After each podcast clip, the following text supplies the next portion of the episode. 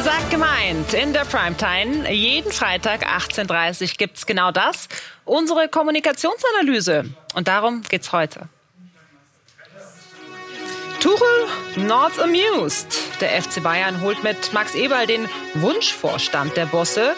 Doch der scheidende Trainer dämpft die Begeisterung. Wie und warum? Gleich.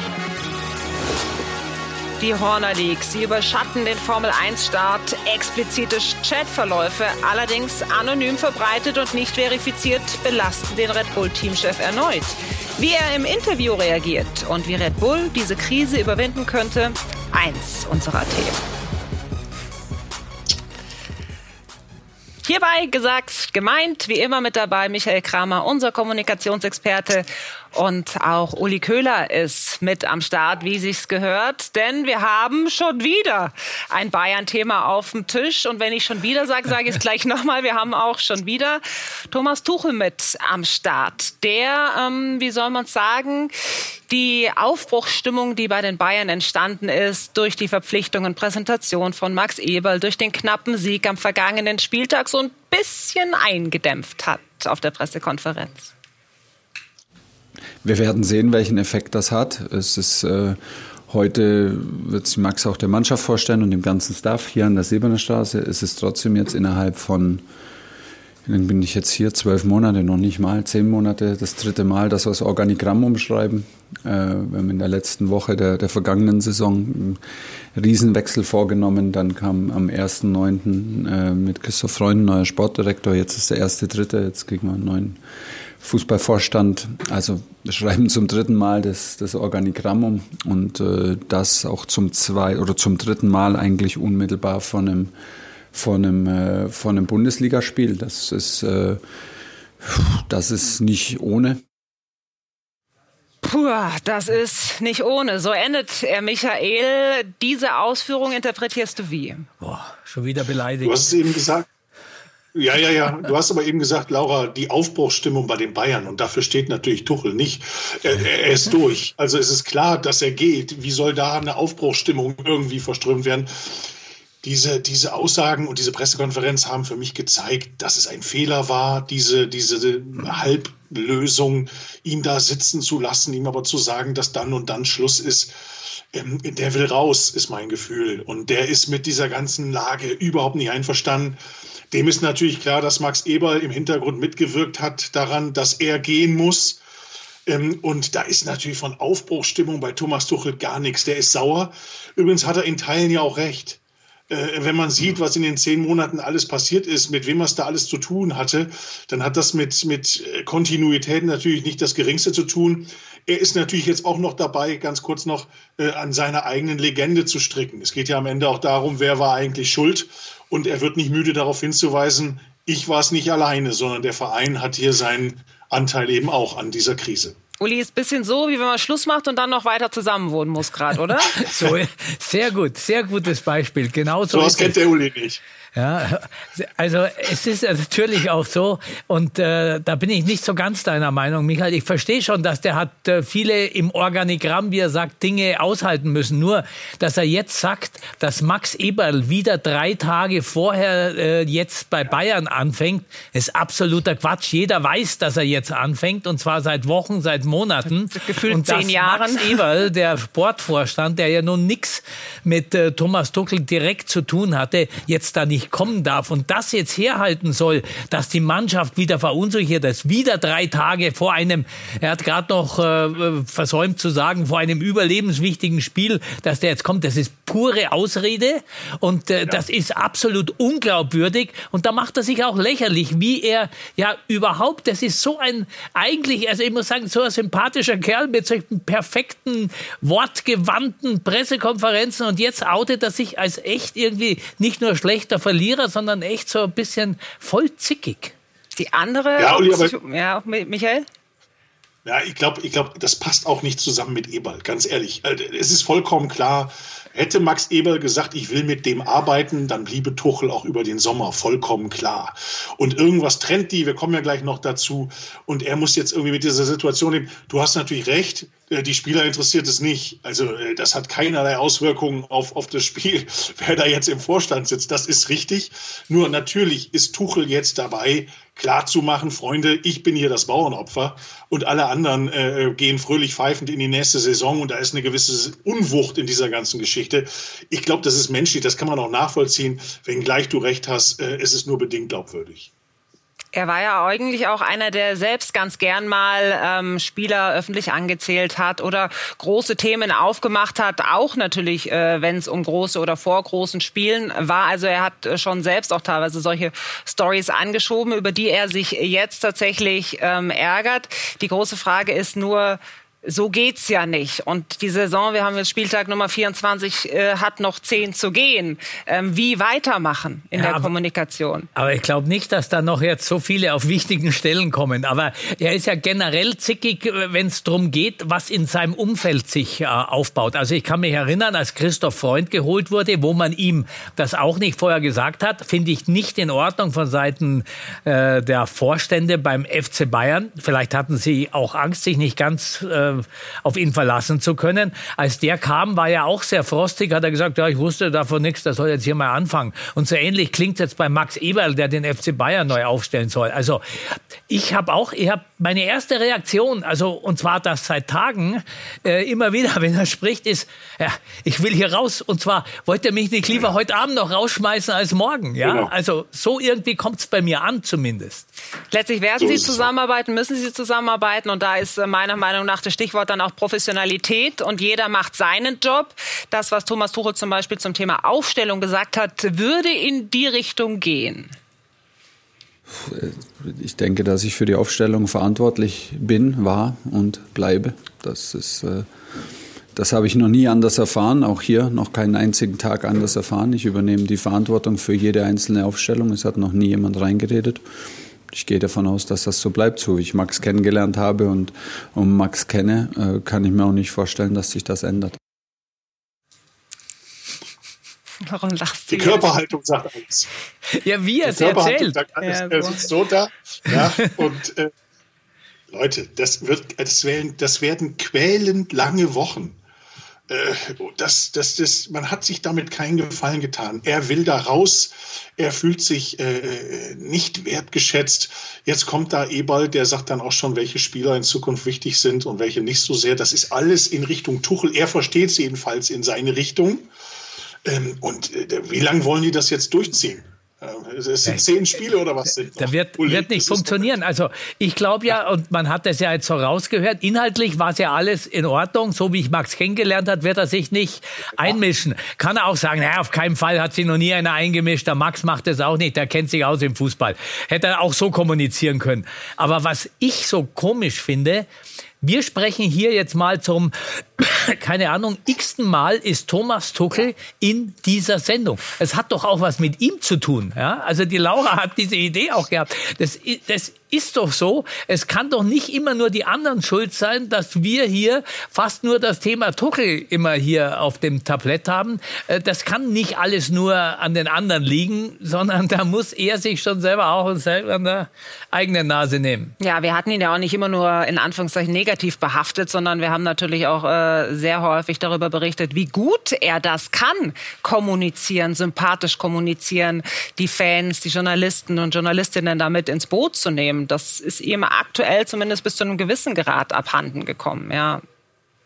Ja, aber das ist natürlich auch klar in einer solchen Krisenphase mit dieser sportlichen Bilanz, äh, diesem Abstand zu Leverkusen, dem Aus im Pokal, dann wird dir alle paar Wochen deine persönliche Punktebilanz unter die Nase gerieben. Äh, und er ist natürlich von sich selbst höchst überzeugt. Und ich glaube, es gibt ja auch überhaupt keine Zweifel an seiner fachlichen Eignung, an seiner fachlichen Kompetenz, sondern das, was an ihm kritisiert wird, geht auch immer so ein bisschen ins Persönliche. Und wenn wir ehrlich sind, wir alle reagieren ein bisschen anders, wenn es nicht nur um fachliche Dinge, sondern auch um persönliche Dinge geht. Da muss man auch so ehrlich sein. Und gerade jemand, der, der doch äh, überdurchschnittlich intelligent ist wie er, ähm, reagiert dann vielleicht noch mal ein bisschen mehr angefasst. Aber ich, wir haben es ja gesehen, dass er, er ist, er fühlt sich körperlich unwohl, äh, äh, redet da wie ein Kind, das ertappt wurde und sich jetzt irgendwie rechtfertigt und wehrt und so weiter, aber eigentlich nur das Zimmer verlassen will. Das, das, das ist, das ist Käse. Und ehrlich gesagt, es wird auch ihm nicht gerecht. Das muss man auch mal sagen. Also muss er sich das antun. Ja, du, du, jeder weiß, du bist bald weg. Spieler wissen es, Journalisten wissen es. Äh, du wirst nur beobachtet unter, der, unter, der, äh, unter dem Vorzeichen, nach die nächste Niederlage ist dann ja vielleicht deine letzte. Das, das, das wird ihm nicht gerecht. Ja, aber muss er ja eigentlich auch nicht, Uli, sich das antun. Was hat er denn? Äh, er hätte ja die Option gehabt. Was meinst du, ist seine Motivation jetzt noch? Ob er die wirklich gehabt hat, weiß ich nicht ja. genau. Also, er, dass er das so will. Ich glaube, die Bayern haben ihn gebeten, dass er das weitermacht. Dann hat er gesagt, ja, okay, verdient viel Geld, mache ich. Aber es ist ja, was ich nicht verstehe. Er ist ein Trainer, der auch heute, wenn man bei den Bayern in der Kabine sich umhört, sagen, die, der hat viel Ahnung vom Fußball. Der ist wirklich ein guter Trainer. Und trotzdem agiert er nicht aus Selbstbewusstsein heraus, ein bisschen über den Dingen stehend. Nein, er ärgert sich über eine Kritik von Lothar Matthäus und als er dann ein Spiel gewonnen hat, dann ist er hingegangen und hat gesagt, Edge, Badge, Badge, schaut an, mit euch spreche ich jetzt nicht mehr. Äh, ich hab's gewonnen, mein Matchplan hat's gewonnen. Sonst sind die Spieler immer, die seine guten Ideen nicht umsetzen können. Aber wenn sie gewinnen, ist natürlich sein Matchplan. Das kommt alles so ein bisschen Kindergartenmäßig rüber. Der, der ist ein großer Kerl, Schultern zurück, Kinn hoch und sagt, hey, Jungs, schaut euch drum. Ich bin gut, fertig.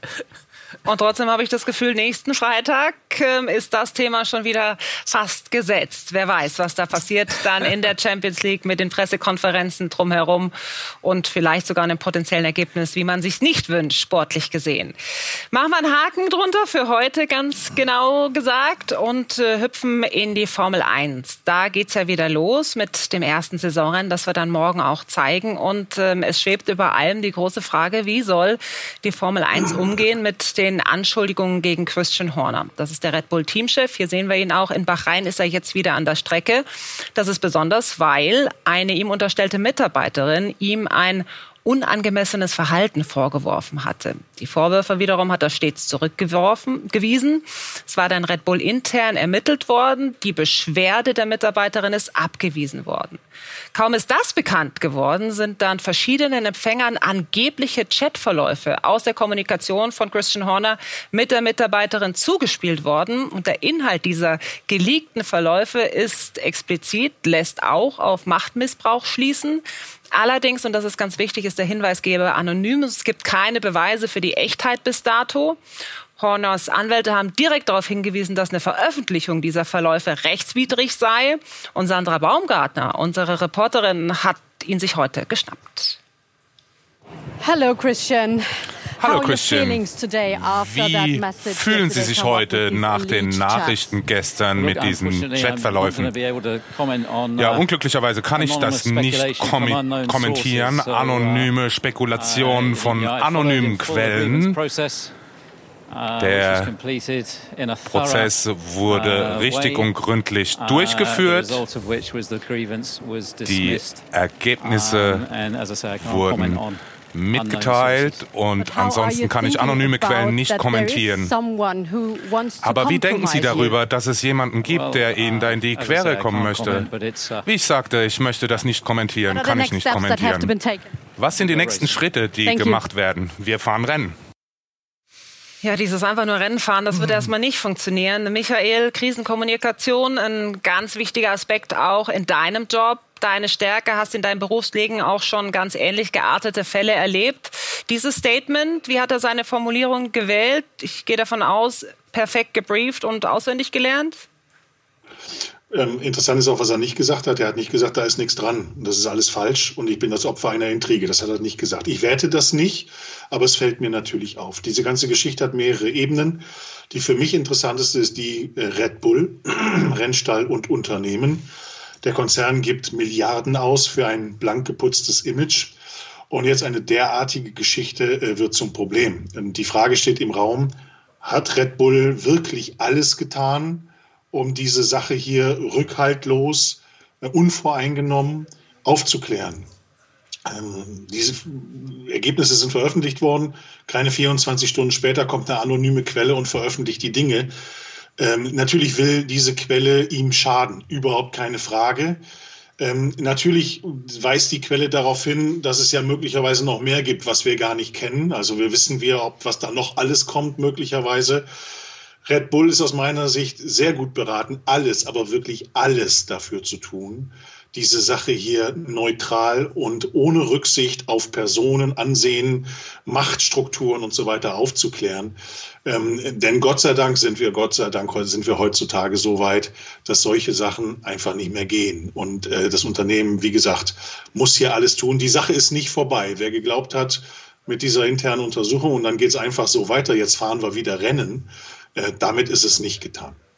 Ja, man sieht einfach auch jetzt, mit welchen Mitteln dieser Kampf mittlerweile geführt wird. Äh, und ist alles irgendwie schon wie so ein schlechter Krimi tatsächlich mit anonymen Hinweisen etc. pp. Michael, ich würde gerne noch mal ganz kurz nachhaken, auch aus deiner Erfahrung. Es gab ja diese internen Ermittlungen bei Red Bull, ähm, die auch als erfolgreich bewertet wurden von Red Bull. Ähm, wie kann man sich das denn konkret vornehmen, äh, vorstellen? Weil man bezahlt ja praktisch Ermittler, um im Unternehmen zu ermitteln. Und wenn man vielleicht noch jetzt polemisch gesagt bisschen mehr zahlt, dann ist der eine Aktenordner vielleicht nicht mit drin in der Ermittlung oder ist das wirklich komplett ausgesourced und äh, man kann sich hundertprozentig auch als Externe darauf verlassen, dass diese Ermittlungen transparent und nachvollziehbar und vor allem gerecht geführt wurden? Dein Stichwort ist transparent dieses Ergebnis und alles das, was dazu geführt hat, dass dieses Ergebnis so aussieht, wie es ist, muss aus meiner Sicht offengelegt werden, um klar zu sagen, hier, Leute, die, die Schlussfolgerung, die wir gezogen haben, die ja sagt, alles ist in Ordnung, ähm, die ist glasklar. Und da gibt es auch nichts zu deuteln. Alles andere ist Intrige, üble, üble Nachrede oder was auch immer. Solange das im Verborgenen bleibt, ähm, äh, setzt du dich der Gefahr aus, ähm, dass du Dinge eben vielleicht nicht ganz so bewertet hast, wie es möglich ist. Ich möchte überhaupt niemandem was unterstellen, um das ganz klar zu sagen. Ich habe da keine Akteneinsicht und so weiter. Ich kann nur generell sagen, dieses Unternehmen, das weltweit sich ja in kürzester Zeit etwas aufgebaut hat, überall auf den Sportbühnen und so weiter in dieser Welt eine Top-Rolle spielt, kann eine solche Geschichte hier nicht dulden. Und wenn da irgendetwas ist, was nicht in Ordnung ist, dann muss, und ich bin auch überzeugt, wird man auch die Konsequenzen ziehen. Ein einfach so, wir gehen zur Tagesordnung über, kann, und da bin ich auch sehr sicher, wird es nicht geben.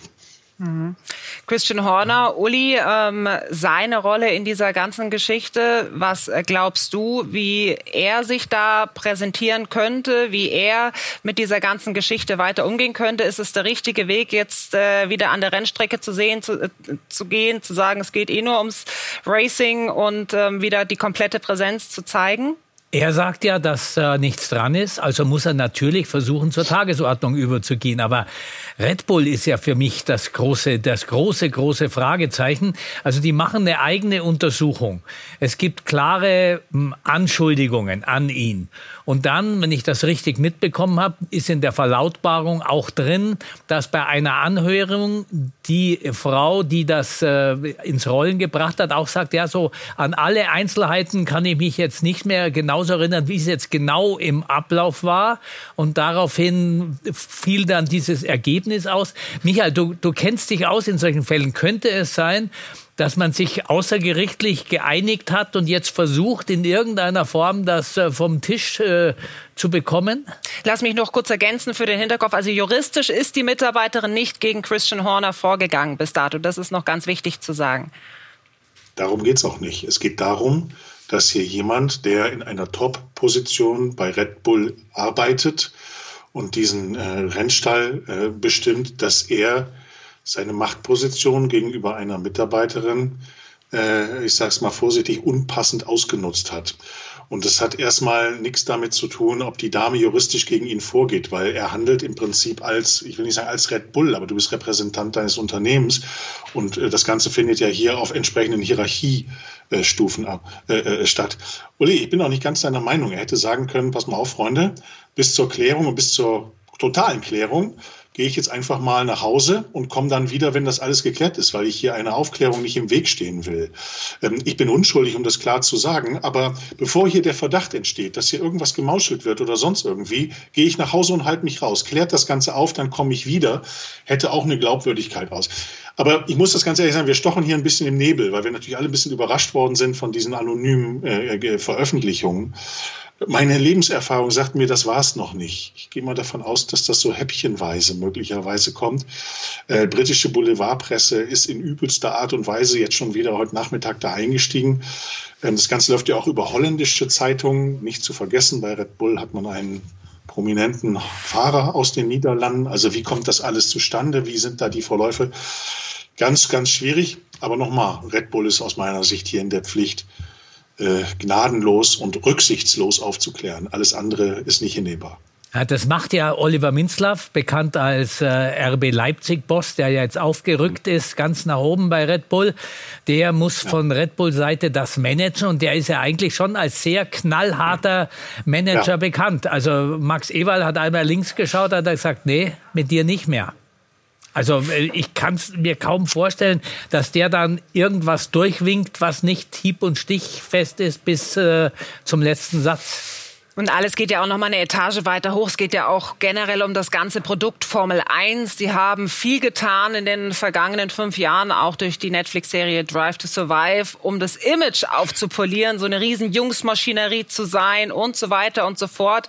Auch da entsteht ein großer Schaden, wobei ich äh, sagen will, ähm, sollte sich das alles als äh, wahrhaftig erweisen und es dann tatsächlich belegt sein, darf man nie vergessen, da gibt es momentan ein mutmaßliches Opfer, da gibt es Kinder, die die mit anhängig sind, eine Ehefrau, die betrogen wurde und äh, jetzt öffentlich die mutmaßlich betrogen wurde und öffentlich gedemütigt wird durch die äh, ganzen äh, Meldungen, an die doch irgendwie jeder rankommt, auch wenn die natürlich nicht veröffentlicht werden. Also letztlich haben wir wieder den Begriff Opfer über allem stehen und äh, das ist das äh, Bittere an diesem ganzen Thema. Ja. Ja, ich, ich, will, Laura, ich will das Ganze nicht moralisch oder auch sein Privatleben, das interessiert mich ehrlich gesagt nicht. Ähm, es geht hier darum, dass äh, äh, ein, ein Sport, der weltweit Aufmerksamkeit hat, der eine Vorbildfunktion hat. Und du hast gesagt, hier Boys Club und große Jungs und so weiter. Die Zeiten haben sich Gott sei Dank geändert und das sage ich jetzt auch mal als Ehemann und Vater, ja, dass äh, der Umgang mit Frauen, ja, das ist irgendwo ist es noch nicht so ganz angekommen bei vielen. So und das jetzt ausgerechnet äh, äh, hier ein, ein solcher Rennstall damit in Verbindung gebracht wird mit einer solchen Marke, die, die, die glänzt, die glänzen will. Äh, äh, äh so, da ist eine Vorbildfunktion. Und deshalb, äh, es hat, die Affäre ist nicht durch. Also die, die Aufklärung hat noch nicht dazu geführt, dass alle sagen, es ist sauber, es ist in Ordnung. Also muss jetzt noch was kommen. Und das ist jetzt das Entscheidende. Was ist der nächste Schritt? Wir fahren Rennen? Nein, ganz sicher nicht. Der nächste Schritt äh, war ein äh, geplantes Treffen, das stattgefunden hat zwischen Formel 1 Geschäftsführer Stefan Domenicalo und dem FIA-Präsidenten Mohamed Ben Sulayman. Und äh, da stand das Thema auch ganz auf der Liste. Noch gibt es daraus keine Erkenntnisse, heißt, das Ganze wird weiter verfolgt werden, to be continued, wie man so schön sagt. Morgen gibt es das Rennen bei uns bei Sky zu sehen. Und die Kollegen und Kolleginnen werden sich mit dem Thema weiter beschäftigen. Wir machen den Cut, hüpfen wieder zurück zum Fußball. Und zu diesem Freitagabend, da haben wir noch einen kleinen Spruch für Sie zum 24. Spieltag. Von wem anders könnte der kommen als von Christian Streich? Noch kurz die Vorgeschichte. Er ist ganz gerne auch mal ziemlich hitzig an der Seitenlinie unterwegs. Besonders wild war es am siebten Spieltag gegen Huf. Da ist er ja schon wieder, Thomas Tuchel.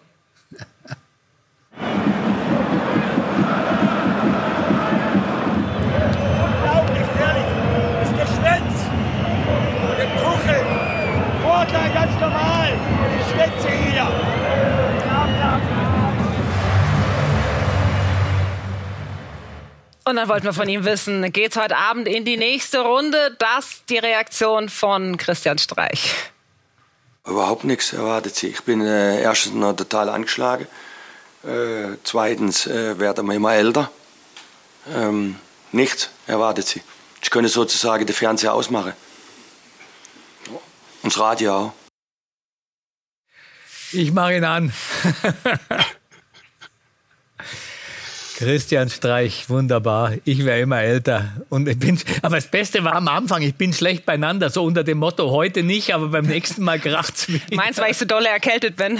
heute nicht. Ja, also Christian Streich, ja eh, ähm, Michael, momentan auch ein großes Thema, weil die Frage ist, verlängert er wieder oder macht er tatsächlich jetzt einen Cut? Er macht ja immer nur Einjahresverträge. Wie viel würde der Bundesliga verloren gehen, wenn er in der Versenkung verschwindet, in Anführungszeichen? Ja, äh, äh, wer, also jetzt nicht, ich möchte niemandem zu nahe treten, aber wer würde über den SC Freiburg reden, wenn er da nicht wäre? Also ja, das wären jedenfalls deutlich weniger. Er ist das Gesicht, er ist irgendwo der Spirit des Clubs und macht diesen Verein äh, interessant. Und natürlich lebt die Liga, lebt der Sport von solchen Typen, ähm, die, die Charakter meinungsstark, intelligent ähm, und auch einfach als Typ mitmachen. Du musst bleiben, Christian. Gefällt dir auch, Uli. Ja, er geht ja auch immer wieder ja, gesellschaftspolitisch die Themen an und nutzt da seine Reichweite auch im Vergleich ja. zu vielen anderen eben auch für Themen weit über den Fußball hinaus, Uli. Der hat überhaupt, äh, auf gut bayerisch heißt es, der scheißt sie nichts. Der redet, wie einem der Schnabel gewachsen ist. Und das braucht die Bundesliga. Es braucht übrigens nicht nur die Bundesliga. Es brauchen viele, viele. Ich kenne noch zwei, die reden, wie in der Schnabel gewachsen ist. Zum Glück fundiert. Ich sage danke, Michael Kramer, unser Kommunikationsexperte aus Berlin. Ich sage danke, Uli Köhler. Das war gesagt gemeint für diesen äh, Freitag.